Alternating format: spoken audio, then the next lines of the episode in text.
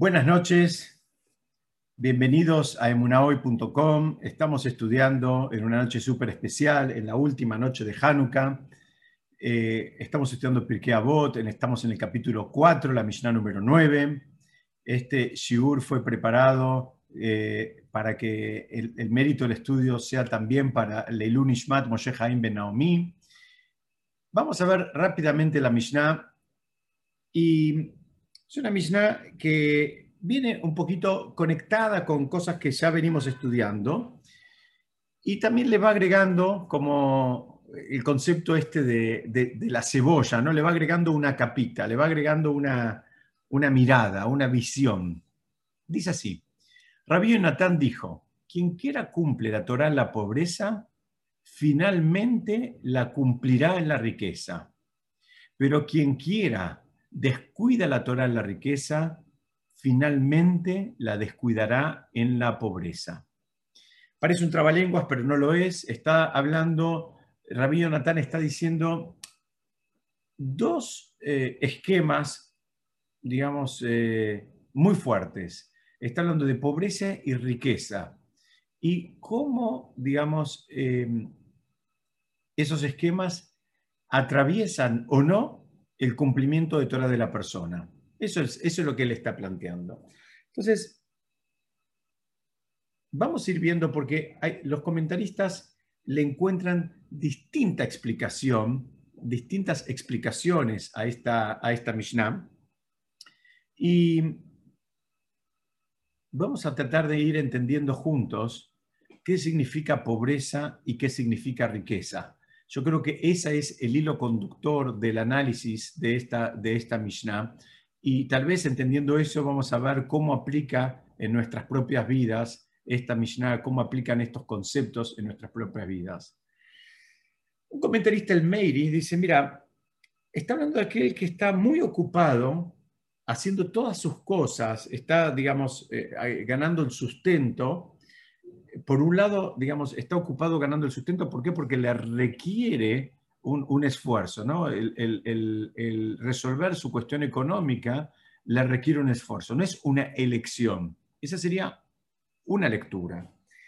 Hay otra lectura que es que, bueno, él ahora está tan metido en el mundo material, está haciendo tantas actividades que tienen que ver con el mundo, digamos, de los negocios, el mundo productivo, que él no este, eh, separa una, digamos, una parte de su tiempo, no designa una parte de su tiempo para el estudio de la Torah. Entonces, la Mishnah en, boca de Rabí Natán lo que está diciendo es, mira, si este en un momento que necesitaba trabajar mucho porque necesitaba del sustento, eh, descuidó la Torah, tenés que saber que hay un patrón de comportamiento. Y después, si puede ser que la suerte le haya cambiado, dice, te adelanta que también la va a descuidar a la Torá en la riqueza. Es decir, es, déjense este concepto de costado que lo vamos a seguir viendo un poquito más adelante, porque hay que entenderlo a qué se refiere. Pero primera, primera digamos, aproximación es, muy bien, yo creo que esto es válido para, nuestra generación, eh, prácticamente para las personas de todas las edades. Desde, un chico, los chicos de hoy tienen eh, un sinfín de actividades curriculares, extracurriculares, tienen deportes, tienen inglés, tienen piano, tienen tenis, tienen club, tienen amigos, tienen cumpleaños, en fin, los chicos tienen un montón de actividades, los grandes tenemos un montón de actividades en nuestra actividad, digamos, relacionada con nuestra actividad comercial, profesional, productiva y también en relación a nuestros chicos. Entonces estamos yendo de un lado a otro y llevando y trayendo y, haciendo cosas. Yo me acuerdo hace, hace muchos años, bueno, no tantos años, eran unos 7, 8 años, había ido a una charla donde pedían que cada uno este, se presente y diga qué era lo que, a, qué se dedicaba. Y yo un poco haciendo un chiste dije que, eh, que yo era remisero y cuando tenía tiempo libre me dedicaba a la importación, porque era una época donde mis hijas eran más chiquitas y parte importante de la actividad era llevar y traer a cada una de, digamos, de la actividad que, le tocaba ese día. Entonces, esta, esta primera eh, aproximación creo que es clara, a, a todos nos, nos, eh, nos cierra, Pero la Mishnah hace una advertencia, dice, cuidado, cuidado porque, digamos, independientemente de si es por, digamos, obligación o por opción, la persona no está liberada de su responsabilidad de vincularse y de estudiar Torah. La persona tiene la obligación de separar un tiempo fijo, así pide la Mishnah, eh, perdón, de separar un tiempo fijo para el estudio de la Torah. Entonces, vemos acá, hay otra idea, ¿no? Otra idea que dice, mira, todos recibimos un bombardeo. Me gustó esta imagen porque representa un poco el bombardeo de todo tipo de, digamos, de incentivos tecnológicos que nos llegan hacia el celular, hacia la computadora, hacia nuestra vida, que tienen que ver con los WhatsApp, los correos, los, posteos en Facebook, en Instagram, en Twitter, los videos, el compartir videos, en fin, hay un montón, digamos, de, incentivos que se convierten, entre comillas, en un yetzirah. Es decir, al tiempo que ya es escaso, por todo lo que venimos explicando desde que empezamos hoy, le agregamos toda esta batería, digamos, de, recursos de ataque, de invasión, que, todos vivimos. A todos, nos guste o no nos guste, nos llegan 800.000 WhatsApp con chistes, con videitos, con más alto, con eh, los que estamos en los grupos de los templos, cuando nace alguien, cuando cumple alguien eh, años, tenemos ahí otros, no sé, cientos de mensajes que nos van, eh, digamos, nos distraen, nos van distrayendo. Entonces, acá lo que está diciendo es, mira, si vos conseguís, digamos, mantenerte fiel a la Torah, mantenerte conectado con la Torah, mismo bajo la presión del Yetzer del instinto del mal, que a veces se disfraza de todas estas cosas, porque la realidad de las cosas es que todo esto puede ser hasta divertido, puede ser, para algunas personas les resulta más eh, placentero, a otras menos, pero todos somos bombardeados por esas cosas, ¿no? Eh, la realidad de las cosas es que tenemos que ser honestos. En la mayoría de los casos, nada valioso nos llega a través de ese bombardeo. En el mejor de los casos puede llegar algo divertido, pero eh, no hay nada realmente valioso. Son 99,9 eh, eh, pavadas.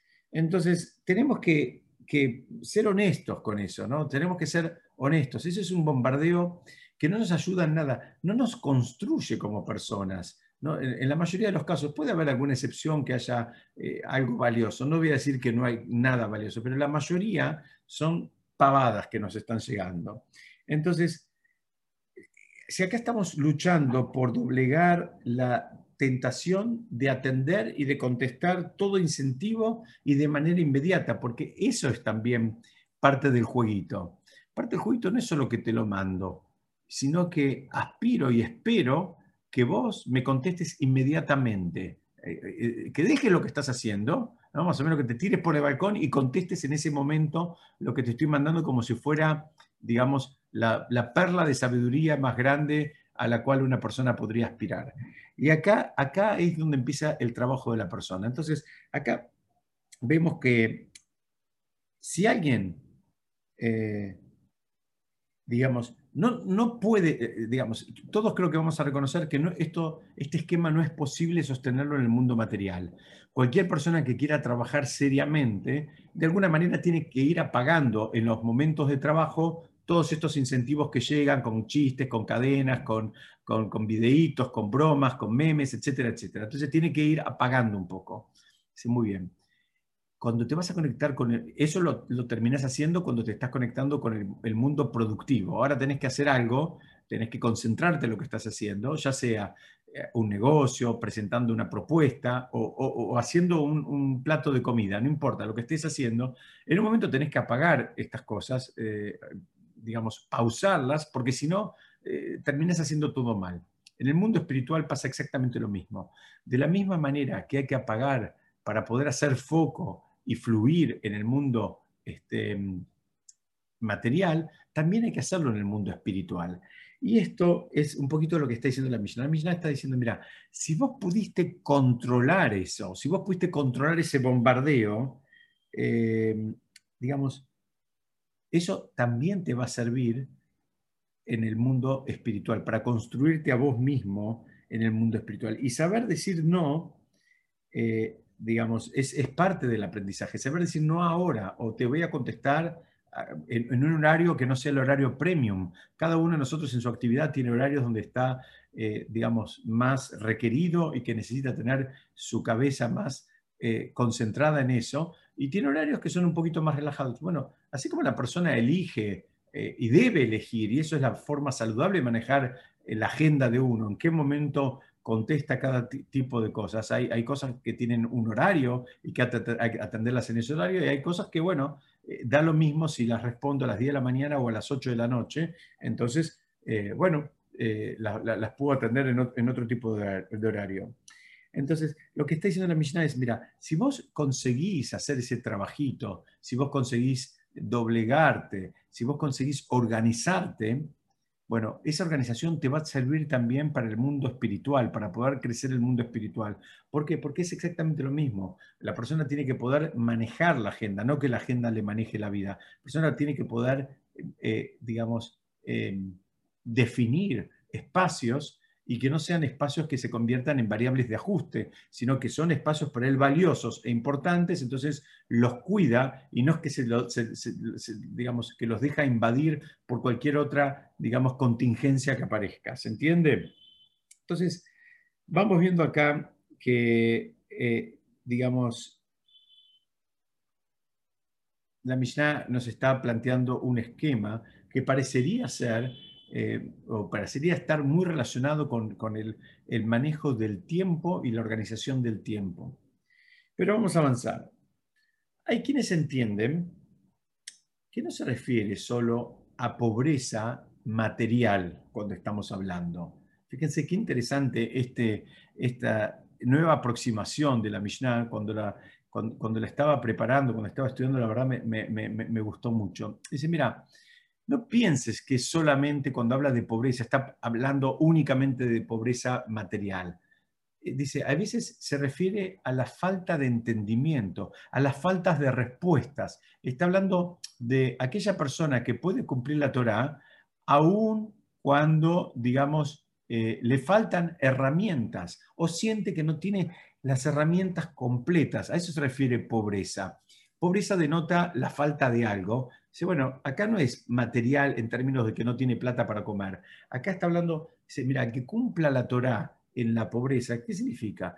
Aun cuando no entienda en su verdadera profundidad las mitzvot, aun cuando no entienda de dónde viene eh, y cuál es la razón de cada una de las costumbres que tenemos y de las formas que tenemos en la observancia de, digamos, de, la Torá.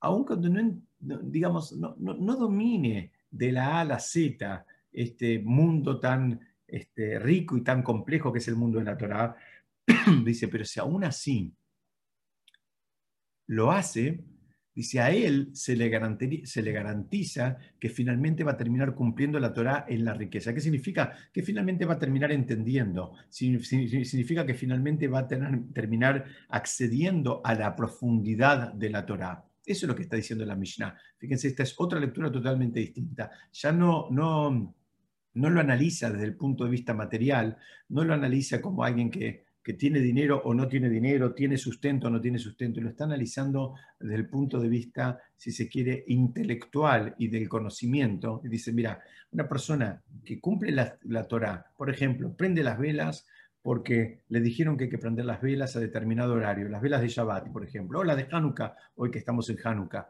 se prenden las velas. Y él no sabe, no sabe la historia de Hanukkah, y no sabe por qué las prendemos, y no sabe por qué son ocho, y no sabe por qué es con aceite o por qué con velitas, y no sabe nada que tenga que ver con esto. Pero ¿sabes qué? A él le dijeron que había que prenderlas y fue y las prendió. Dice, esa, digamos, simpleza que en otras disciplinas te puede parecer algo, digamos, no tan, no tan atractivo, eh, la Mishnah te dice, mira, ese que cumplió la Torah aún con pobreza de entendimiento, dice, va a terminar cumpliendo la Torah con riqueza de entendimiento. Si es que él, digamos, hay un, un factor clave que lo decimos siempre, si es que él lo desea. ¿Se acuerdan este concepto que lo decimos siempre y lo vamos a seguir repitiendo? No hay imposición. Si la, persona no quiere algo, no, no, no lo va a tener. Si la persona no quiere saber más, no lo va a saber. Si no quiere entender más, tampoco lo va a entender más. ¿Por qué? Porque nadie le va a enchufar, nadie lo va a obligar a nada, nadie lo va a presionar, eh, digamos, para que, para que él termine entendiendo cosas que él no quiere entender. Entonces, pero ¿cómo funciona esto? ¿No? Esto de que él cumple la Torah eh, en la pobreza. Seguimos por, la línea de pensamiento con que la pobreza está relacionada con el entendimiento. ¿Cómo, es esto de que en un momento la va a terminar cumpliendo con la riqueza de entendimiento? Entonces, déjenme compartir con ustedes esta idea, que es una idea muy importante. Lo que dicen es, me gustó esta imagen porque es una imagen que tiene que ver con una apertura. Eh, la, la Mishnah nos está recordando de alguna manera que la Torá es un regalo. Ustedes, si se acuerdan, cuando estudiamos para Shavuot, estudiamos la festividad, se llama Matán Torá. La entrega de la Torá, pero en hebreo Matán viene del lenguaje Mataná. Mataná es un regalo. al mismísimo Moshe, Hashem se la regaló la Torá. ¿Qué significa? No hay manera que una persona pueda incorporar toda la Torá en 40 días y 40 noches. Solo Moshe lo pudo hacer porque Hashem se lo regaló. Entonces, la Mishnah lo que está diciendo es, mira, esta persona no entiende, no sabe, a veces no tiene ni siquiera el idioma, pero quiere aprender Torah, quiere saber Torah, le interesa saber Torah. Dice, muy bien, la va a terminar cumpliendo la riqueza. ¿Qué significa? Se le van a abrir los portones del conocimiento. Y este es un concepto fundamental, porque la Torah no funciona como otras disciplinas. Eh, el, que, el, que, estudia historia del arte o el que estudia música solamente va a saber música si estudia más música y si practica más música y si profundiza en el mundo de la música. En el mundo de la Torah es absolutamente distinto, tiene otra dinámica. Hay una, es, como es un componente espiritual, hay un momento que del Shamaim, del cielo, se abren esos portones y le dicen, dáselo, en definitiva, dáselo a este que se está matando, que se está quemando las pestañas y quiere saberlo, ¿sabes qué? Tanto lo quiere saber, dáselo. Y se lo terminan dando eh, como si fuera un regalo, como si fuera una transferencia de información que se hace a veces con un pendrive, ¿no? con, un, con una memoria que se, pone, se saca de una computadora, se pone en otra y ahora se le transfiere toda esa, esa, e, e, esa data de, de, un equipo a otro, dice, de alguna manera también funciona en el mundo espiritual. Entonces, ¿cuál es el requisito? El requisito es simplemente honestidad y que lo desees. ¿no? Volvemos al mismo principio. Si la persona no lo quiere, no se lo van a dar.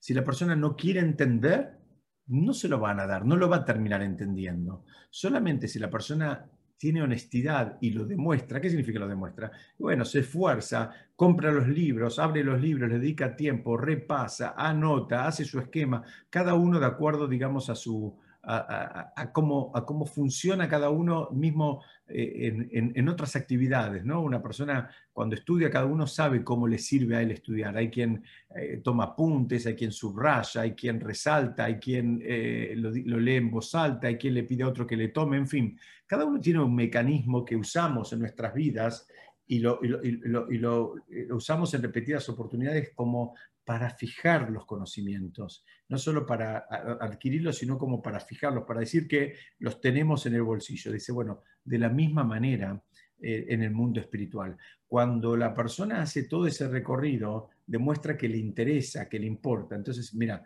si te interesa y te importa, acá hay una ventaja.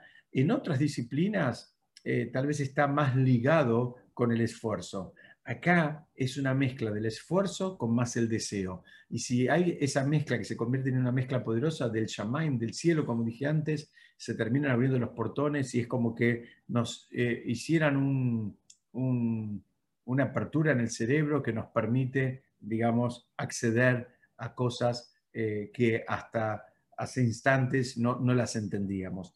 Ustedes fíjense, esto está eh, muy relacionado con el concepto de Pesach y Shavuot. El en Pesach se llama eh, que comemos la matzá, que es el pan de la pobreza. Es un pan chatito. relacionado con, eh, con este concepto que estamos estudiando, también con el entendimiento. El pan de la pobreza, pobreza de entendimiento. ¿Por qué? Porque cuando el pueblo salió de Mitzrayim, cuando el pueblo salió de Egipto, había pobreza de entendimiento. No se había entregado la Torá y no se entendía muy bien qué era lo que estaba pasando. Hubo un recorrido hasta llegar a la festividad de Shavuot que conmemora la entrega de la Torá y, casualmente, más que casualmente, interesantemente, el, el, sacrificio que se traía en Shavuot, en el Bet HaMikdash, no era matzah, sino que era un pan leudado, para demostrarte que cuando la, la Torah está disponible, bueno, ya no es pan de la pobreza, ya acá hay entendimiento, ya ahora cambió, cambió por completo, digamos, la, estructura de la persona. Entonces, eh, el, esquema lo vamos entendiendo. Vamos a avanzar un poquitito más. Y miren acá lo que dice un comentarista que se llama Jacob Emden. Él dice, ¿sabes de qué está hablando la Mishnah de pobreza y riqueza? Él, vamos a ir y venir en los conceptos, acompáñenme, ¿no? Eh, podemos entender pobreza y riqueza, hasta ahora vimos materialmente y podemos entender también pobreza y riqueza, digamos, en términos de entendimiento, de conocimiento. Y él dice, mira, si hay una persona que en algún momento se tuvo que conformar con, tener que cumplir alguna mitzvah, por ejemplo, ahora Hanukkah, hay gente que tiene este, una Hanukkah de lata y hay gente que tiene una de plata. ¿Por qué? Porque hay, un concepto que se llama embellecer a las mitzvot. Entonces él dice, mira, si hay alguien que entró en el camino de, sigamos con este ejemplo, de celebrar Hanukkah, bueno, entró con una Hanukkah que es de lata, que es la que eh, le dieron en el templo, la regalaron, o la que pudo comprar cuando empezó con esto. Dice, pero él realmente, digamos, tiene ese deseo y tiene esa honestidad y se contacta con la Torá, digamos, desde ese lugar, Dice, muy bien, él va a poder llegar, si él quiere, si él quiere, la Mishnah le está garantizando, ¿sabes qué? Cuando él quiera se va a poder comprar la, la que más le guste, de plata, de brillantes o de aluminio o del material que a él le guste, que seguramente tiene un diseño y está mucho más cuidada y, es mucho más linda que la, con la primera que empezó una de, de lata común y corriente. Entonces, ¿Por qué es todo esto? Porque ustedes saben que hay, como en todo hay niveles. Hay, hay lo que se llama cumplir una mitzvah y está después el otro nivel que es embellecer una mitzvah. Vos me preguntás, eh, ¿cumplió con la mitzvah de prender la, la La cumplió con la, la, más rudimentaria de todas, pero después está el concepto de embellecer las mitzvot, así como lo hacemos también en nuestra vida material. Está la idea de vestirse y está la idea de vestirse de una manera elegante. Nosotros nos cuidamos, no, no nos da lo mismo cualquier trapo. Buscamos algo que combine o que tenga una textura o una caída o un diseño. Dice, bueno, lo mismo que aplica en el mundo material también aplica en el mundo espiritual. Entonces, cuando algo te importa y algo lo querés, vos tampoco querés hacer lo básico, vos querés algo también un poco más refinado. La Mishnah está diciendo, aquel que la cumplió en la pobreza, ¿qué significa? No tenía muchas opciones, le quedó medio atragantado que lo tuvo que hacer con algo básico, pero él aspiraba y quería algo mejor. Bueno, si realmente es honesto y si realmente es a lo que él aspira, la Mishnah está diciendo, lo vas a terminar eh, cumpliéndolo, vas a poder tener acceso a eso que vos deseas. Hay una pregunta que yo creo que si estuviéramos en vivo ya me lo hubiesen hecho, si yo no los tuviese a todos muteados, me hubiesen dicho, ¿qué pasa con aquel que empezó cumpliendo la Torah en la riqueza? Vamos al ejemplo del dinero. Entonces, esta persona era una persona que eh, era rico cuando empezó a, cumplir la Torah y, las mitzvot. Entonces, ¿cómo funciona esto? ¿Cómo, cómo funciona? Entonces, fíjense qué interesante, dice así. Dice, este que empezó cumpliendo la Torah cuando Baruch Hashem no le faltaba nada, dice, va a seguir creciendo inclusive materialmente. Y el dinero que tenía antes a sus ojos va a ser como que antes era pobre, ahora soy rico. Aunque él antes también era rico, ¿se entiende? Es decir, va a seguir creciendo de tal manera que cuando mire hacia atrás le va a parecer eh, digamos, la, mirada hacia el pasado, le va a parecer que esa, eh, esa era una situación de pobreza, no de riqueza. Entonces, avanza un poco más el comentarista, dice, pero esta nueva riqueza no es solamente una riqueza material, es una riqueza material que lo va a ayudar a seguir creciendo espiritualmente. Es decir, acá este estamos frente a alguien que tiene un, doble círculo virtuoso. Por un lado, él era, cuando entró al sistema, él era una persona adinerada y ahora eh, va a seguir creciendo digamos, en términos materiales, pero a su vez estos términos materiales de él, digamos, eh, eh, acrecentados, le van a servir también para crecer espiritualmente. Y acá hay una novedad, un concepto muy interesante, que es, un tratado del Talmud, una Gemara, en el tratado de Berajot, en la página 57, el folio B, trae un concepto que eh, yo creo que no es muy conocido, pero que es, este, es sumamente interesante. Dice así, que una linda casa o lindos muebles, fíjense bien esto, tener una casa linda o tener lindos muebles, dice, expanden la mente de la persona. Dice, no es lo mismo, no es lo mismo estar, digamos, el, modo eh, intelectual de una persona en un contexto rudimentario que en un contexto agradable, en un contexto, llamémoslo, de abundancia, pero en el mejor sentido de la abundancia. No significa tener muchos muebles, sino tener muebles cómodos, muebles lindos, por lo menos que a uno le gusten, no, digamos, que sea algo eh, eh, placentero estar ahí. Y eh, para entender esta relación, el, hay un comentarista, es el Maril, trae que había sabios, esto para mí fue realmente una, novedad, me parece sumamente interesante, que cuando, cuando tenían que tratar de entender un pasaje talmúdico muy cerrado, muy difícil, ¿saben qué hacían? Ponían monedas de oro arriba de la mesa. Dice, porque a veces el dinero dispara también como una, dosis de entendimiento extra. Fíjense qué, qué, qué concepto, cómo entendían los sabios del Talmud cómo funciona esto, esto del dinero, ¿no? de que el dinero eh, también eh, es un disparador de entendimiento. A priori creo que ninguno de nosotros se nos hubiese imaginado, pero esto no es una idea mía, sino que es una idea del Talmud. Vamos a avanzar, vamos a ir viendo la segunda parte que dice, pero quien quiera descuida la Torah en la riqueza, finalmente la descuidará en la pobreza. Entonces, ¿qué es lo que pasa con esta persona? si esta persona tenía riqueza. Entonces volvemos al contrapunto, a los dos conceptos que estamos estudiando. Si estamos hablando de riqueza material, dice, ¿qué pasó con él? Dice, bueno, él estaba muy ocupado viviendo la vida loca, viviendo relajado, saltando de un spa en otro, pasándola muy bien. Entonces descuidó la Torah, ¿no? Porque, eh, digamos, no hay ningún problema con irse de vacaciones y no hay ningún problema con, tomar sol y relajarse y demás, pero un tiempo en el año con la idea de cargar las pilas, cargar fuerzas, renovarse y poder, digamos, afrontar un año de este, nuevos desafíos. Pero cuando la persona ya ahora, el hecho de que él tenga un, poder adquisitivo más, más fuerte lo hace que esté saltando de un programa, eh, digamos, de relajación a otro, ahí la persona ya se mareó, se equivocó. Y el Talmud trae, en, el Tratado Yomá, en la página 35b, trae dos argumentos clásicos que dicen que la persona va a tener que enfrentar después de los 120 años, cuando quiera justificarse por qué él no se dedicó a la Torá. Dice, si la persona va a decir que no se pudo dedicar a la Torá porque era una persona que estaba muy ocupada en, resolver su sistema eh, económico, su, su, sustento, le van a decir, mira, vos no fuiste más pobre que Hilel.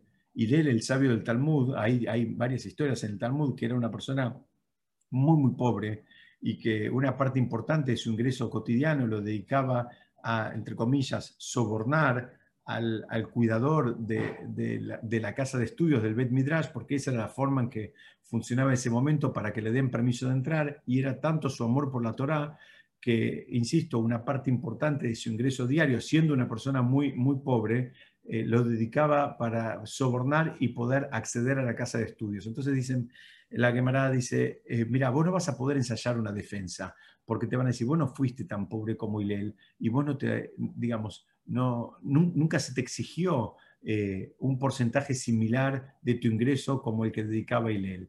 Y por el otro lado, para la persona que diga, mira, yo no puedo estudiar Torah y no me puedo dedicar porque yo soy un hombre de negocios, tengo muchas actividades, tengo unas empresas, tengo proyectos, estoy acá, estoy en el exterior, estoy arriba, estoy abajo. La Gemara trae la historia de Rabí Elazar Ben Jarzón, que dice, escuchen bien, tenía mil ciudades, mil ciudades eran de él, no una propiedad, no dos, sino mil ciudades y también a su vez tenía en, los mares, tenía una flota de mil embarcaciones. Dice, aún así, siendo una persona, se supone que administrar toda esa riqueza requiere mucho tiempo y mucho esfuerzo, y aún así él era una persona cuidadosa en el manejo del tiempo y separaba, eh, eh, digamos, eh, su agenda para poder disponer de espacios para el estudio de la Torah y su crecimiento espiritual. Entonces el Talmud lo que está diciendo es, mira, no vas a tener chances de contestar. Si vas a decir que eras muy, muy pobre, te van a poner un ejemplo de alguien que fue muy, muy pobre y aún así, digamos, no, no sucumbió en el intento. Y si vas a tratar de decir que eras muy rico, te van a poner un ejemplo de alguien que fue eh, muchísimo más rico que todos nosotros y que todas las generaciones actuales, y aún así él tampoco tropezó, digamos, en el intento. Entonces, eh, eh, el, concepto de la riqueza en términos materiales, creo que queda bien claro cómo es que, cómo es que funciona. Ahora, si lo queremos entender en términos de la riqueza, en términos de entendimiento, y también el Midrash Muel trae que la riqueza también significa la falta de tentación, la falta de tentación para, de Yetzirah, para distraerte, para sacarte. Lo que está diciendo es, mira, eh, ¿Sabes quién es rico? Dice, aquel que no lo molestan mucho las tentaciones, no se vuelve loco con todas estas cosas, sino que simplemente él, digamos, tiene, tiene foco. Entonces, lo que, se entiende esta misión diciendo así, el que no se ocupa de la Torá, aún teniendo el entendimiento, o sea, le da la cabeza, tiene la información, tiene el conocimiento, tiene las cosas, pero ¿sabes qué? No se ocupa porque él dice, yo eh, más o menos sé, más o menos domino, y si quiero ver algo, abro un libro y lo puedo entender solo, lo puedo estudiar solo. Es una trampita eso que hace caer a la persona. La persona piensa que como puede estudiar solo, que lo va a hacer. Y la realidad de las cosas es que si la persona no se pone muy estricta y no arma un esquema, la persona va a terminar tropezando y no lo va a terminar haciendo nunca. Aunque él tiene las herramientas, no lo hace. No lo hace solo. Fíjense, lo pueden extrapolar hay gente que ya sabe leer música y sabe un instrumento y demás, pero si no tiene, digamos, el ritmo de una clase semanal o una clase cuando sea, cada 15 días o lo, que fuere, la persona lo más probable es que nunca se sienta a practicar. ¿Por qué? Porque hace falta, digamos, el, ritmo, hace falta el contexto que ayude a que la persona, digamos, no, no, no, no se desvíe. Y la misión lo que está diciendo es, mira, mismo que vos tengas el entendimiento, tengas, digamos, el conocimiento necesario. O sea, no sos pobre, sos rico, pero si descuidas a la Torah, dice, finalmente ese, ese entendimiento sinónimo de riqueza para este análisis, también lo vas a terminar perdiendo. ¿ok? Entonces, acá viene una pregunta gigante que creo que también me hubiesen hecho. Yo los tengo a todos amordazados, pero es, ¿qué pasa con los sabios, que hubieron sabios, y hay sabios en nuestras generaciones, que no vivieron la riqueza? Que no, al final parecería que esta Mishnah, la promesa no se cumplió del todo, porque tenemos en la historia muchos sabios que finalmente no, no terminaron eh, en la riqueza, digamos, tal cual como suena en la Mishnah.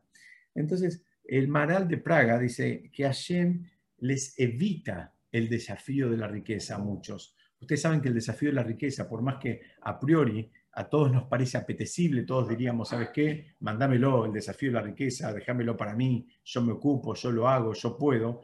Es un desafío que la mayoría de las personas no lo pasan. Es un desafío que, digamos, eh, así trae el Talmud, la mayoría de las personas no, no llegan a pasar la prueba. ¿Qué significa esto?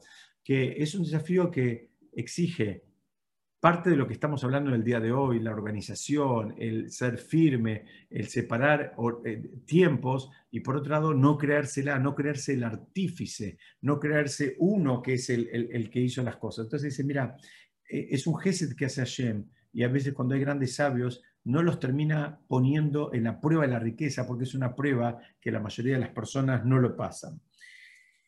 Y ello incluso el Maral explica también un renglón más adelante donde dice que hay personas que están destinadas a ser pobres o ricas. Dice, y es a esas personas que se refiere esta Mishnah. Dice que las personas que tenían dentro de su potencial del mazal, como se dice en hebreo, eh, eh, de llegar a ser pobres o ricas, dice, bueno, acá es como que esta Mishnah les garantiza la riqueza. Pero aquellos cuya corrección, cuyo tikkun en este mundo es justamente venir para cumplir la Torah en la pobreza, a ellos no les va a llegar la riqueza. Es decir, como que no es una, una, promesa genérica, como que también hay casos particulares. Eh, y, por este lado vamos a avanzar y vamos a tratar de entender eh, cómo funciona esta promesa. Hay quien dice, eh, ¿ustedes vieron cuando a veces sentimos saciedad de algo que mismo que alguien nos quiere ofrecer algo que nos gusta, como por ejemplo una hamburguesa, nosotros decimos, mira, no, ya está, no, no, es algo que me gusta, me encanta, todo lo que quieras, pero basta, no, no, no, no puedo más. Así estudian esta Mishnah también. ¿Qué significa? Esta Mishnah va según la definición de riqueza que estudiamos juntos en la Mishnah número uno de este, de este mismo capítulo, y que él define al rico como, como aquel que está contento con su parte.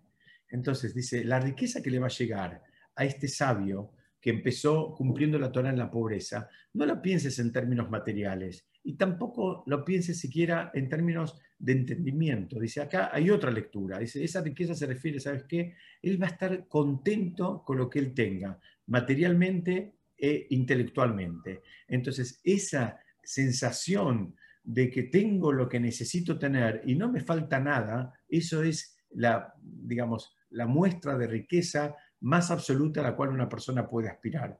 Porque la riqueza material y también la riqueza del entendimiento, en tanto y en cuanto la persona siente que le falta, que quiere más, que le deben más, que le gustaría más, bueno, genera una sensación de falta y de vacío.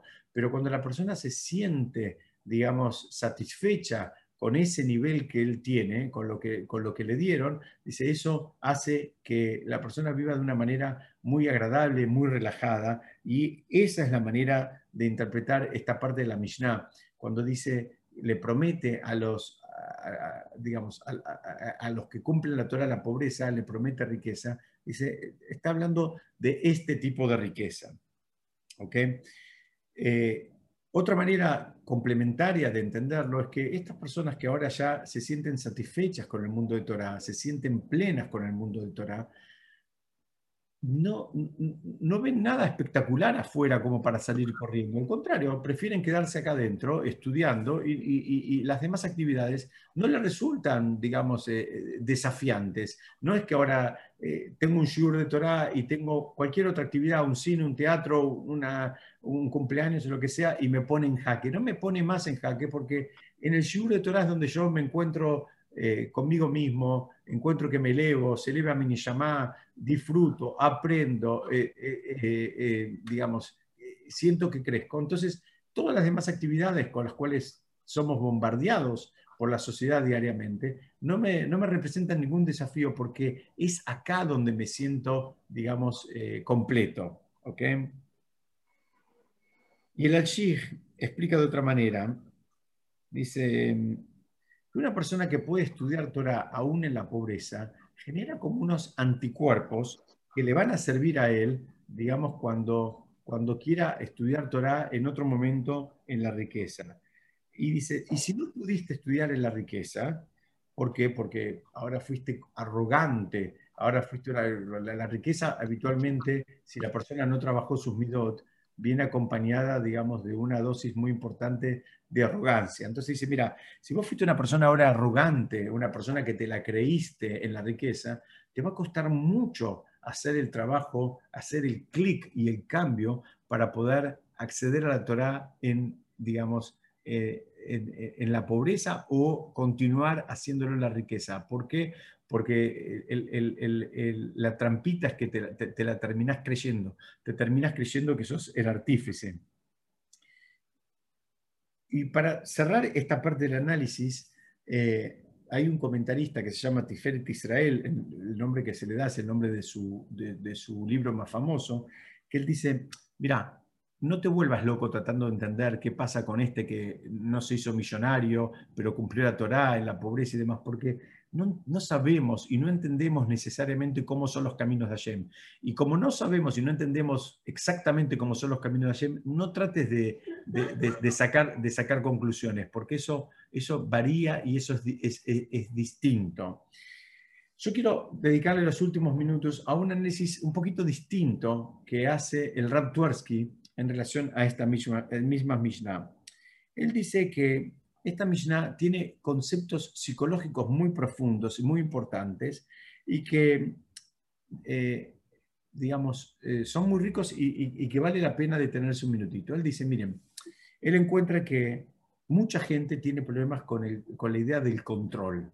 ¿Qué significa? Tiene problemas, con, por un lado, con ceder el control y por otro lado tiene problemas eh, digamos, con reconocer que no tiene el control. O sea, se cree que él tiene el control de cualquier situación, en la familia, en el trabajo, en la vida, en la sociedad, en fin. Dice, esa es una ilusión muy presente en la sociedad. Y, y el riesgo y el problema de esta ilusión es que genera muchas distorsiones en la vida de la persona la persona que se cree que él controla algo realmente, dice, bueno, está en un problema porque eh, eso en definitiva es una ilusión, porque la mirada espiritual es que nosotros no controlamos nada. Entonces, si la persona después se termina conduciendo en su vida con esa ilusión, bueno, eso genera problemas y genera sufrimientos, genera disputas, genera conflicto. Y en nuestra generación, dice el Raptorsky, el, avance tecnológico hace que esa sensación de control sea mucho más fuerte. ¿Por qué? Porque hoy desde nuestro celular podemos controlar las ventanas, las luces, los aire acondicionados, podemos hacer andar fábricas enteras, en fin, tenemos, digamos, un, supuesto control de un montón de cosas al alcance de la mano. Y esa es una ilusión que nos hace pensar que también controlamos un montón de otras variables que en definitiva no las controlamos. podemos, si se quiere, prender o apagar algo, pero hasta ahí llega nuestro, nuestro, nuestro dominio. Y, digamos, él, trae un ejemplo, dice, miren, en la época cuando la gente se trasladaba a caballo, dice, bueno, si una persona quería ir, por ejemplo, hacia la izquierda, ¿qué hacía? El jinete que hacía, dice, tiraba las riendas del caballo hacia la izquierda. ¿Para qué? Para que, ustedes saben cómo funciona eso, eso es como un, freno que tiene en la boca el pobre animal, que, le, genera una molestia, le genera un dolor, entonces simplemente el caballo va a ir hacia la izquierda como una manera de aliviar ese dolor. Eh, pero el, el trae un ejemplo. Dice, miren, si ahora estamos lidiando con un caballo que tiene hambre, entonces el jinete quiere ir hacia la izquierda y hace el ejercicio que todos sabemos. Aprieta las riendas y las dirige hacia la izquierda, haciendo funcionar ese, eh, mecanismo que tiene en, la boca el caballo para que el caballo vaya hacia la izquierda. Pero este caballo tiene hambre y a la derecha hay un montículo de paja a su disposición. Entonces dice, acá tenemos que ver, porque puede pasar que el caballo tenga más hambre que dolor o que el hambre sea tan grande que él esté dispuesto a bancarse el dolor que le genera el freno en, la boca con tal de ir hacia donde él quiere y comer primero antes que obedecer, digamos, el mandato del jinete. Entonces, ¿qué estamos acá? Acá, acá estamos frente a algo que eh, evidentemente el jinete no controla nada. El, jinete simplemente lo que hizo, le hizo una oferta al caballo que supuestamente el caballo no podría rechazar o le costaría rechazar, pero él lo controla, porque si el, si el caballo tiene un deseo más fuerte, el caballo, digamos, se va a terminar yendo para el lado que él quiera.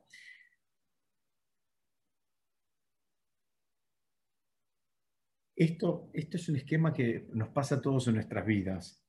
Y fíjense que eh, eh, el, el termina diciendo que la persona pobre eh, tiene más conciencia de que él no controla nada.